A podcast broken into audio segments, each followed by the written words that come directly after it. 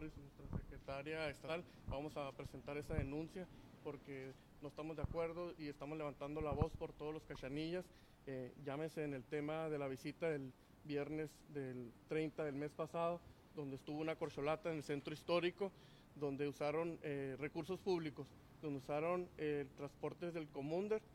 que bien sabemos que lo usan eh, para transportar a los jóvenes del Valle de Mexicali a, los- a las universidades, donde esos transportes nacieron en gobierno de Acción Nacional y ellos una vez más están violando la ley y están usando recursos públicos. Por eso el día de hoy estamos aquí como partido representando a la ciudadanía, a las asociaciones civiles, a los al más de un millón de mexicalenses y estamos aquí levantando la voz las veces que sea necesario, al igual que sabemos que no tiene empacho eh, nuestra alcaldesa y la gobernadora, tanto que siguen usando recursos públicos en